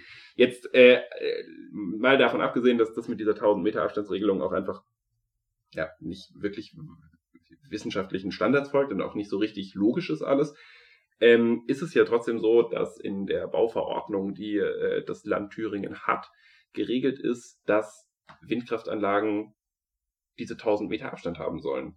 Ach, das ist jetzt schon. Ja, das äh, ist so eine Sollregelung quasi, die halt nicht diesen Gesetzesrang hat. Das heißt, was die CDU im Prinzip machen will, ist, sie will dafür sorgen, dass ähm, eine Regelung, die sowieso schon so sein sollte, in den allermeisten Fällen zu äh, eine, eine Gesetzes, Gesetzeskraft bekommt, sodass da halt nichts mehr gemacht werden kann. Der Hintergrund davon, der ist tatsächlich ein bisschen komplexer und das ist sehr rechtlich. Ich muss euch jetzt trotzdem kurz mal damit langweilen, damit man auch versteht, worum es da jetzt eigentlich geht, weil ich, ich finde es dann immer so, redet man irgendwie über diese Abstandsregelungen und über 1000 Meter und keiner weiß so ganz genau, was das eigentlich soll. Ähm, der Hintergrund ist folgendes. Ähm, es ist relativ üblich in Gemeinden, die keine Windkraftanlagen bei sich haben wollen, dass sie mit der sogenannten Feigenblattplanung das verhindern. Das funktioniert folgendermaßen. Es ist gesetzlich vorgeschrieben, dass Gemeinden so und so viel Prozent ihrer Fläche ausweisen müssen als Gebiete, wo Windkraftanlagen errichtet werden dürfen, damit sie dann sagen können, wenn jemand, also ein Windkraftunternehmen kommt und sagt, ich möchte gerne hier ein Windrad hinbauen, dann kann die Gemeinde sagen, nee, darfst du nicht, weil Windkraftanlagen sollen dort drüben stehen. So. Ähm, dann gibt es viele Gemeinden, die machen das so, die weisen irgendwo einen Platz für Windkraftanlagen aus, an einer Stelle, die völlig ungeeignet ist. Und dann sagen sie, okay, wir haben die gesetzlichen Bestimmungen jetzt erfüllt, aber da will ja eh niemand ein Windrad hinbauen, weil es lohnt sich einfach nicht, es ist nicht wirtschaftlich, man kann die dort nicht betreiben. Dementsprechend haben wir keine Windkraftanlagen. Ähm, klingt clever, wenn man keine Windkraftanlagen im Ort haben will. Problem ist nur, dass die Verwaltungsgerichte das nicht so gerne sehen und dann halt zu sagen, nee Kinder, ähm, ihr habt mhm. gesetzlichen Grundlagen äh, zu folgen und ihr dürft nicht eine Planung machen, die nur dafür da ist, zu verhindern, dass irgendwo Windkraftanlagen bei euch im Ort stehen. Das ist verboten. Das wird dann gekippt und wenn man diese Art der Planung hatte, die quasi auf reine Verhinderung angelegt gewesen ist, dann gibt es erstmal keine Gültigkeit mehr von irgendeiner Planung. So, das heißt, dann kann ein Windkraftunternehmen dahin gehen und sagen, okay, ähm, es ist mir jetzt egal welche Fläche das ist und wenn es neben einem Wohnhaus ist, da möchte ich jetzt eine Baugenehmigung für, einen Wind, für eine Windkraftanlage und dann kann diese Genehmigung ja nicht mehr ohne weiteres verwehrt werden, weil grundsätzlich ist es so, es besteht ein Anspruch auf positive Bescheidung bei einem Bauprojekt. Also wenn es keine Gründe gibt, gesetzliche Gründe, die dagegen sprechen, kann die Gemeinde das nicht machen.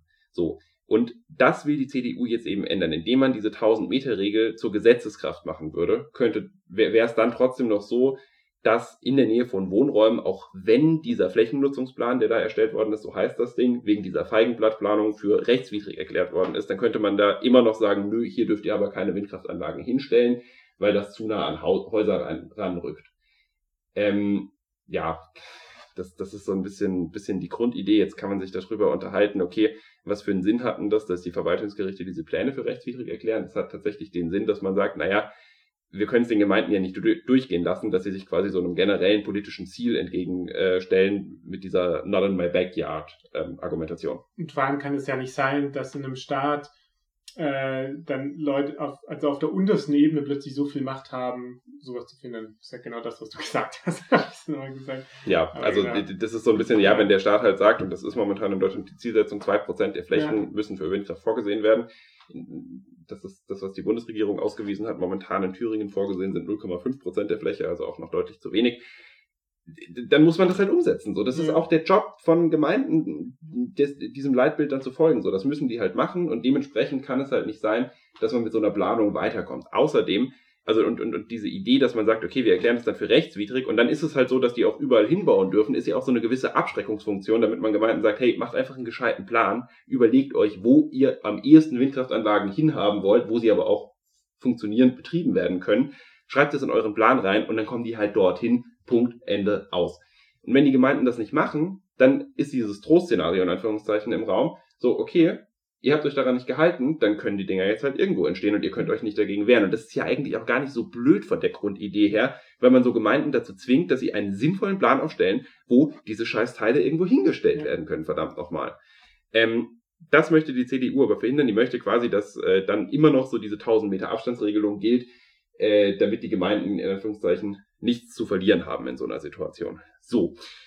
Es ist ehrlich gesagt inhaltlich auch gar nicht so wahnsinnig spektakulär, dieses Thema. Wenn man mal, also es ist, es ist bescheuert, ja, aber es ist jetzt kein Thema, wo ich irgendwie sagen würde, okay, damit steht und fällt die Arbeit einer Regierung im Land. Es sind ja auch, ähm, also es wurde ja jetzt auch darauf berufen, dass es ja auch andere ähm, in anderen Landesregierungen auch beschlossen haben, wo sogar auch die Grünen irgendwie beteiligt sind. Ja, deswegen wurden die Grünen dafür jetzt kritisiert, dass sie es ja. da nicht mittragen wollen, aber das sorry, ist, ist auch ein bisschen lächerlich, weil warum sollten die Grünen in Sachsen-Anhalt, äh, in Thüringen an das gebunden sein, was die Grünen in Sachsen beschlossen haben? So, das, ja. also, ist halt Quatsch.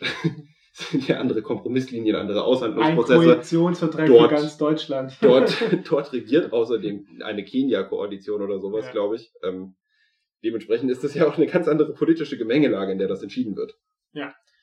Und ähm, genau, aber was ist dann das Problem an dem Ganzen? Das jetzt? Problem an dem Ganzen ist, dass diese Minderheitsregierung das nicht möchte.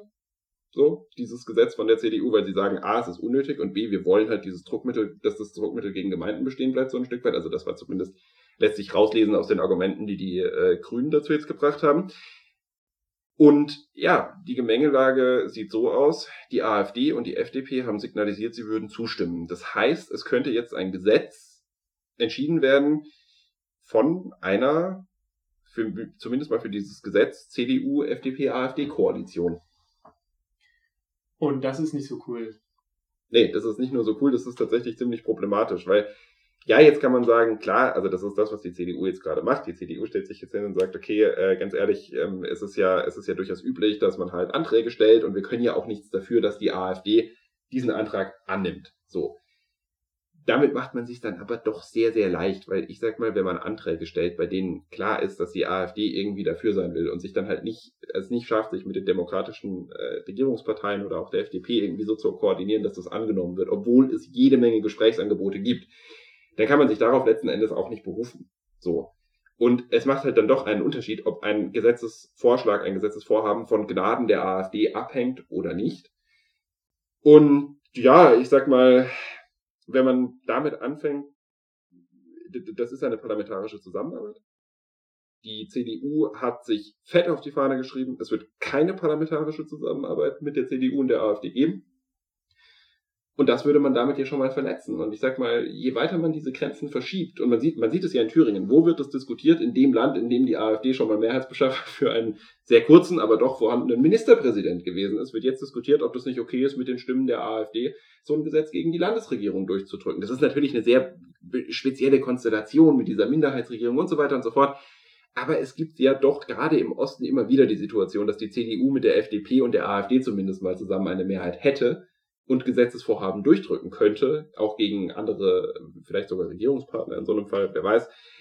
Ähm, und das könnte auf Dauer dann eben schon so ein bisschen den Phänotyp von dieser blau-schwarz-gelben Koalitionsmöglichkeit schaffen. Jetzt nicht Koalitionsmöglichkeit im Sinne von, wir stellen eine Regierung zusammen, aber doch von, wenn es gerade passt, arbeiten wir mit euch zusammen. Und das ist etwas, was letzten Endes Rechtsextreme in Parlamenten normalisiert und legitimisiert. Legitimiert. Entschuldigung. Ja, und ähm, das Interessante ist so, dass das jetzt auch nicht, also es gibt halt wirklich wenig äh, Situationen, wo halt das ein Problem ist mit diesen Mehrheitsbedingungen. Ähm, es gab ja diesen einen großen Skandal in Sachsen-Anhalt, da haben wir letztes Jahr auch drüber gesprochen. Das war ja so, dass beim Thema Rundfunkgebühr dann plötzlich die CDU auf die großartige Idee kam, ähm, gegen ihre Koalitionspartner Grüne und SPD mit der AfD zusammenzuarbeiten und das Ding, ähm, also die Erhöhung des Rundfunkbeitrags äh, zu ähm, verhindern, was letztendlich nicht zur Abstimmung kam, was aber letztendlich ja trotzdem blockiert wurde. Ähm, das war so der eine Fall, das ist ja fast noch krasser, weil man ja sozusagen äh, aus einer Koalition ja. raus äh, mit der AfD ja, parkiert. Das ist schon noch heftiger, weil so kann sich, also jetzt gerade kann sich die CDU schon so ein bisschen drauf berufen, wir stellen halt Anträge und wer dafür ja. stimmt, das ist nicht unser Ding, wer dafür stimmt. Genau, aber ich finde das Wichtige ist einfach dazu zu sagen, erstens haben wir in Thüringen einfach die Situation, dass die CDU einfach, ähm, wenn sie halt einen Antrag als Oppositionspartei stellt, halt immer gegen eine Minderheitsregierung agiert und halt aber trotzdem immer noch die Stimmen der AfD braucht, um sie durchzubekommen. Das heißt, die, alles, was sie sozusagen macht, liegt halt auf dieser Goldwaage, ähm, ihr paktiert mit der AfD. Das ist alles. Und was ich aber extrem wichtig finde in der ganzen Sache ist, diese Situation in Thüringen ist auch so, weil das die CDU sich auch so ausgesucht hat, oder also nicht ausgesucht hat, natürlich hätten sie gerne Mehrheit gehabt, aber sie sind mitverantwortlich für diese ganze Situation. Die Minderheitsregierung existiert auch nur momentan noch, oder es gab keine Neuwahlen, weil wir es ja vorher schon gesagt haben, weil die CDU es auch nicht wollte. Die CDU wollte ja, oder sie hat ja auch selber gesagt, okay, wir bleiben lieber in der Opposition, anstatt dass neu gewählt wird. Aus komplett egoistischen Gründen. Und jetzt sozusagen, ja, wenn ihr keine Mehrheit habt, das ist euer Problem. Und zu sagen, ja, wir gucken halt, was halt, wie unsere Anträge durchkommen, ist absolut lächerlich. Und das verharmlost eigentlich ihre eigene Rolle oder ihre eigene Verantwortung in der ganzen Situation. Und was man halt auch nicht vergessen darf, ist, wenn man dann jetzt mal wieder anschaut, um welches Thema geht es hier gerade. Es geht halt darum, irgendwie Windenergie zu blockieren. Es geht damit darum, letzten Endes erneuerbare Energien zu blockieren. Und das ist eine Agenda, die gerade aus dem rechten und wissenschaftsleugnerischen Lager ganz extrem gefahren wird. So, also äh, da gibt's ja auch ganz viele Geschichten so. Ähm, Mike Moring hat es zum Beispiel in einem Interview äh, mit der Heute-Show nicht einmal geschafft, obwohl er zweimal ganz konkret gefragt wurde, ob er an den menschengemachten Klimawandel glaubt, einfach Ja zu sagen. So, das, das, das bringt er nicht über sich, das zu sagen. Offensichtlich glaubt er daran nicht. Er sagt dann immer nur so, ja, wir müssen irgendwie alle Leute mit an Bord holen und wir müssen unsere Klimaziele einhalten, aber er sagt nicht, es gibt den menschengemachten Klimawandel. Das sagt er nicht. Und das, das muss er sich mal vorstellen, ne? Der war damals der Spitzenkandidat der CDU, war ja bestimmt zehn Jahre der starke Mann in der CDU in Thüringen. Ähm, und der sagt dann einfach auf die Frage mit dem Klimawandel, sagt er, einfach, wir müssen unsere klimapolitischen Ziele einreichen, aber er sagt, kann, kriegt das nicht hin zu sagen, es gibt den Menschen gemachten Klimawandel. Und ehrlich gesagt, ähm, und das, also das hat es mit dem Thema gar nichts zu tun, aber der wurde ja dann auch von der, von der letzten Bundesregierung als Vorsitzender der Klimakommission äh, doch, doch, doch, das hat, das hat was mit dem Thema zu tun, weil das eben zeigt, es gibt hier eine Schnittstelle, wo AfD und CDU im wissenschaftsleugnerischen Bereich unterwegs sind und durchaus eine Kooperationsmöglichkeit haben, eine inhaltliche, und von der jetzt langsam aber sicher Gebrauch machen gerade so. Und das zeigt schon so ein bisschen, dass so dieses ganze Gelaber von wegen Friedrich Merz hat ja auch behauptet, dass äh, er es eine Brandmauer mit ihm gegen die AfD geben wird und dass äh, jegliche Kooperation mit der AfD zu Parteiausschlussverfahren führt. Ich bin mal gespannt, ob er seinen CDU-Landesverband da jetzt mal zurückpfeift irgendwie. Also ich meine, er muss jetzt ja nicht dem ganzen Landesverband mit Ausschluss drohen oder so, aber, Aber was, es wäre jetzt schon noch langsam mal an der Zeit von einem äh, Bundesvorsitzenden, da einfach so zu sagen, so Leute, nee, das geht so nicht. Ihr könnt, ihr könnt das so nicht machen und wenn ihr das so macht, dann gibt's Ärger. Ja, und aber die Frage ist halt wirklich, äh, weil Merz ja zu seiner Wahl gesagt hat, dass er sozusagen die CDU ist die Brandmauer zur AfD und wer, ähm, ähm, wer mit der AfD kooperiert, kriegt ein Ausschlussverfahren, hat er wörtlich gesagt. Ja. Da bin ich mal gespannt, was er da jetzt macht, weil ehrlich gesagt, ähm, wenn ich das mir jetzt so angucke, ich weiß nicht, ähm, also die, es gibt ja wohl schon das Gesprächs, ähm, also Gesprächsbereitschaft von der Landesregierung mit der CDU, dass das jetzt nicht dazu kommen muss. Ein Windfrieden wurde ins Spiel gebracht, dass man quasi erstmal sagt, okay, wir, wir, wir machen das jetzt erstmal generell so, dass wir solche Sachen irgendwie nicht mehr genehmigen, aber wir lassen das jetzt mal mit diesem Gesetz einfach trotzdem sein, so. Aber ehrlich gesagt würde ich als Landesregierung sagen, dann macht das doch. Also weiß nicht, irgendwie als Landesregierung kannst du gar nicht so viel verlieren. Na klar ist das halt blöd, wenn es kommt hat es auf die letztendliche Planung, ähm, also sag mal, der, der Schaden, den die CDU dafür mitträgt, wenn das durchkommt, ist viel, viel höher äh, als, als das, was jetzt die Landesregierung damit Klar, einerseits, andererseits muss man ja sagen, es setzen sich damit halt immer mehr so äh, diese, diese Normen durch, dass ja so dieses wissenschaftsleugnerische Ansetzen irgendwie völlig normal ist. Und jetzt mal ganz ehrlich, ich habe da jetzt mal ein bisschen gelesen, auch so ein paar MDR-Berichte gelesen und selbst der öffentlich-rechtliche Rundfunk dort sagt irgendwie, es sei ja äh, ein sehr sinnvolles und äh, politisch auch völlig nachvollziehbares und logisches äh, Anliegen, dass Windkraftanlagen mindestens 1000 Meter Abstand zu Häusern haben müssen. Und ich meine, war, kann man schon so sehen, aber was ist dann mit Kläranlagen, Tierkrematorien etc. pp. So, also das sind, das sind ja, das sind ja Sachen, das sind ja Sachen, die haben einen viel krasseren Impact als so eine scheiß Windkraftanlage. So, es gibt überhaupt kein Argument gegen Windkraftanlagen neben Wohnhäusern an sich, außer dass man vielleicht sagen kann, es sieht halt nicht hübsch aus. Also auch so dieses ganze Gelaber übrigens von den Rotmilanen und sonst was, so ja, müssen wir halt Windkraftwerke eher in besiedelte Gebiete bauen. Das wäre viel logischer, was das angeht, das Thema. Und es macht faktisch halt, also es schadet, es schadet Menschen einfach nicht so. Das, das, das stimmt alles nicht. Aber indem man sich darauf einlässt, dass man irgendwie sagt, ja, ja, das ist irgendwie Common Sense und das muss auch so sein und das hat alles seine totale Richtigkeit, geht man ja letzten Endes auf diese letzt, also ja, auf, auf diese widerlegte Studie mit ein. So, ohne die natürlich jetzt ausdrücklich zu nennen, aber man gibt denen dann schon so ein bisschen recht. Windkraftwerke in der Nähe von Wohnhäusern richten irgendeinen Schaden an. Das stimmt einfach nicht. Dementsprechend, das Ganze ist schon auch ein großes Problem, auch in, auch in der Auswirkung, jetzt vielleicht weniger in der ganz konkreten Projektumsetzung, aber die Signalwirkung, die davon ausgeht, ist ein Problem. Und in der Projektumsetzung ist es schon auch ein bisschen ein Problem, weil das natürlich Gemeinden dazu motivieren wird, die keine Windkraftanlagen bei sich haben wollen, weil not in my backyard, die, die wird es total motivieren, irgendwie ja, Bauleitpläne an der Grenze der Rechtswidrigkeit zu machen, äh, um zu verhindern, dass wir in Windkraftanlagen hinkommen, weil sie wissen, im Zweifel haben wir zumindest mal noch diese 1000 Meter Abstand, von daher kann uns gar nicht so viel Negatives passieren. Ja, das ist auf jeden Fall ein spannendes Thema und ehrlich gesagt, das ist was mit hoher Sprengwirkung, würde ich mal sagen, weil ähm, wenn es zu einer, wenn dieser Antrag mit Hilfe von der AfD durchkommt, dann wird es, also ich meine, die CDU ist nicht mehr in der Bundesregierung, da, aber das wird auch große Konsequenzen haben, kann ich mir vorstellen, weil Friedrich Merz dann zum ersten Mal beweisen muss, wie er sozusagen. Also er muss dann, er muss dann zumindest mal irgendwas tun. So, er, er, er muss sich dazu irgendwie verhalten. Er kann sich auch natürlich verhalten, indem er einfach sagt, nee, nee, das ist alles kein Problem, wenn die, äh, wenn die AfD mit einem tollen inhaltlichen CDU-Antrag mitstimmt, dann ist das natürlich gar kein Problem. Das ist eine Verhaltensweise, die möglich ist. Aber er muss irgendwas dazu sagen und es wird spannend zu sehen, wie er sich verhält, wenn ja die Brandmauer, die er selber bauen, äh, gebaut haben will, ähm, verletzt wird in irgendeiner Form. Genau. Und ähm, vielleicht zum Abschluss zu dem Thema zu sagen, es ist nicht nur die CDU, auch die FDP ist dabei, die da immer gern untergeht, aber ähm, ja, das fand ich auch ganz lustig, dass so aus Berlin, aus der ähm, Parteizentrale von der FDP irgendwie äh, auch jetzt gesagt wurde, ja, Friedrich Merz, der muss jetzt hier eingreifen, der muss jetzt intervenieren. Ich also denke so, Leute, ist es euer scheiß Landesverband. Die FDP könnte ja jetzt zum Beispiel zeigen, wir haben aus dieser ganzen Kämmerich-Affäre gelernt und sagen, ey, wir stimmen dagegen, wenn das nur mit Stimmen der AfD eine Mehrheit gibt. Und dementsprechend tragen wir diesen Antrag nicht mit, wenn es da nicht irgendwie einen Kompromiss mit äh, mindestens einer Regierungspartei gibt. So, da könnte die FDP ja machen, aber macht sie auch nicht. Genau. Ähm, aber ja, das zu dem Thema werden auf jeden Fall in Zukunft damit noch beschäftigen, weil irgendwas wird passieren. Gut, ähm, das war jetzt äh, das, der Abschluss zu der Folge. Ähm, wir haben jetzt wieder eine längere Folge aufgenommen. Aber ja, sehr lang, aber wir haben ja so lange keine aufgenommen. Da kann man das alles in eine Folge packen. Ja. Ich meine, das ist zeitlich für uns effizienter. ja, das stimmt.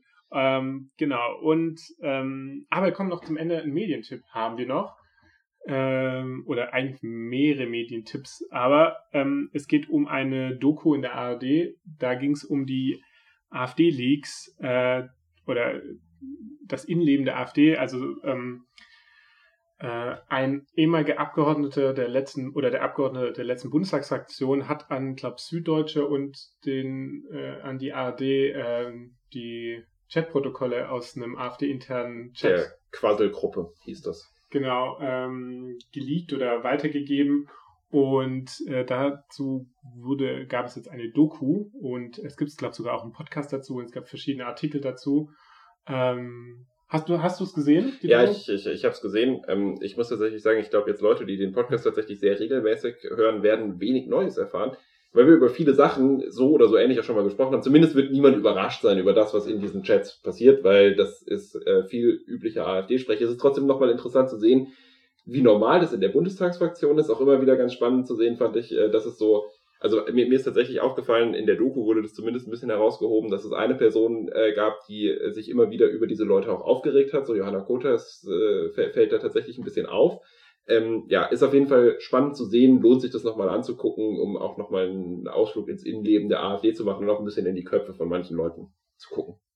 Genau, und ähm, was ich mir ehrlich gesagt äh, gedacht habe, wo ich diese Doku gesehen habe, Glaubst du, irgendeine andere Bundestagsfraktion hat so eine Gruppe, so eine WhatsApp-Gruppe, wo alle drin sind, wo einfach so, also wie so eine, keine Ahnung, das hat, erinnert mich irgendwie so an Erstsemester Studiegruppen. Ich kann mir das schon vorstellen, dass das nicht unüblich ist, sowas zu haben. Ich glaube aber normalerweise wird da nicht wahnsinnig viel drin geschrieben. Weil ich glaube ehrlich gesagt, dass die Kommunikation, gerade deren Aussagen, also dass man da so ein Grundvertrauen hat, dass man da Sachen reinschreiben kann, die nicht, also ich meine, letztendlich wurde es ja geleakt, ja. aber dass zum Beispiel jeder das einfach sehen kann, dieses komplette, äh, ich sag, was ich denke und äh, befürchte eigentlich gar keine Konsequenzen. Und nehmen auch keinen Blatt vor den Mund. Also die, die, die haben da ja schon äh, auch ihre äh, Aussagen da, die sind schon auch krass einfach. Also ja, wie man es halt kennt von der AfD, aber ja. Ja, aber diese Selbstsicherheit, so zu denken, in der WhatsApp-Gruppe kann ich da mit 70 Leuten kann ich reinschreiben, was Und ich will. kommt auf jeden Fall nicht raus, ja. Genau, also dachte mir auf jeden Fall sehr interessant. Ähm, Alle Leute waren übrigens nicht in dieser Gruppe drin, also nicht jeder ähm, in der AfD-Fraktion war da drin. Ich weiß nicht, vielleicht haben manche von denen einfach kein Smartphone. Nee, ich glaube, es war, ähm, also soweit ich weiß, war eigentlich fast jeder drin, außer der Fraktionsvorstand. Ja, der war auf jeden Fall nicht drin. Aber ich glaube, sonst waren fast alle drin. Aber ah, ja, okay. genau, also ob jetzt irgendwie die 80-Jährigen auch da drin waren, das weiß ich jetzt auch nicht. Aber äh, genau. Aber genau, alles weiter wusste ja von nichts. Ja, ja. Ähm, äh, ja, stimmt eigentlich. Tino Kopalla war ja da drin, weil der ist ja erst seit dieser Legislatur äh, Fraktionsvorsitzender. Ja. Aber dazu wurde er gar nicht gefragt. Ja, eigentlich schade. Ja. Ähm, genau. Und äh, mit Tina Kopalla schließen wir den Kreis zu dieser Folge. Ähm, ähm, genau. Ihr habt jetzt, äh, ja, die Folge ist vorbei und hoffentlich dauert es, ich wünsche es für euch, dass es nicht wieder vier Wochen dauert, bis die nächste Folge kommt. Wir versuchen unser Bestes, aber dafür habt ihr jetzt Zeit, eine längere Folge zu hören. Es genau, immer, teilt euch gut ein, sage ich jetzt am Ende. Das, das ist immer sehr Ja, sinnvoll. es ist immer sinnvoll, am Ende noch Hörtipps für die Folge zu geben. Genau, aber äh, schön, dass ihr uns wieder zugehört habt und äh, hoffentlich bis bald. Tschüss. Ciao.